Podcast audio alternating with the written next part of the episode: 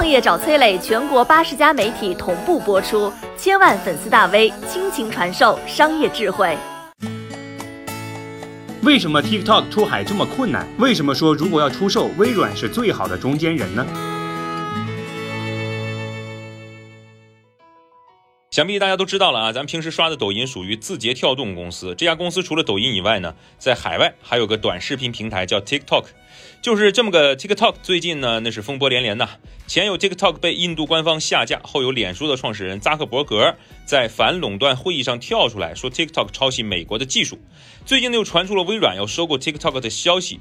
一个小小的短视频平台到底做了什么，激起这么大的风波呢？这就要从今天移动互联网的格局开始说起。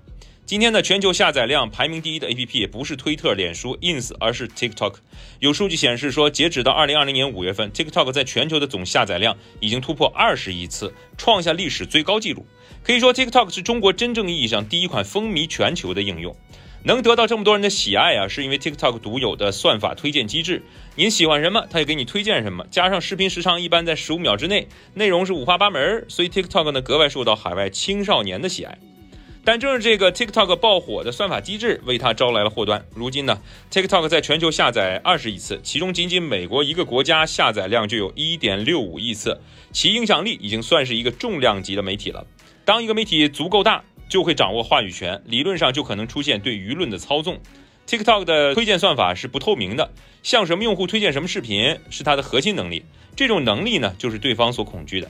要知道，在当今这个时代啊，信息就是权力。传递信息必须通过媒介，所以换言之，谁控制了媒介，谁就控制了人们的思想。在 TikTok 上面，你可以看到中国的传统文化，看到国外青少年的真实想法，看到底层人民的日常生活，这恰恰是对方不能接受的。为了保护 TikTok，字节跳动也做了很多的努力，不断的去中国化，招募更多的外籍高管和员工，重新理顺投资者关系，在新加坡建立数据备份系统。但是不可否认的是，它依然是树大招风。所以这段时间传出了微软要收购 TikTok 的消息。其实对于 TikTok 来说呢，如果必须被收购，或许被微软收购会成为最好的出路。毕竟和海外的互联网公司相比那，微软已经在中国经营了二十八年，深深理解两国文化和价值观的一些差异。而作为国际科技巨头呢，微软对隐私的处理是相当成熟的，它内部有各种监控系统，可以保护用户数据不被盗取。综合来看，微软似乎是那个最佳的中间人。但是被收购之后的 TikTok 能够保证安全吗？现在看来恐怕前途未卜。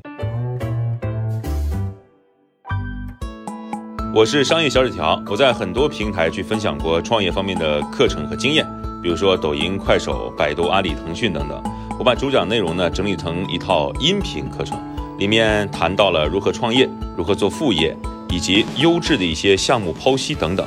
相信会对你有所帮助。下拉手机屏幕，在节目简介里添加我的个人微信，这套课程可以免费给你一份。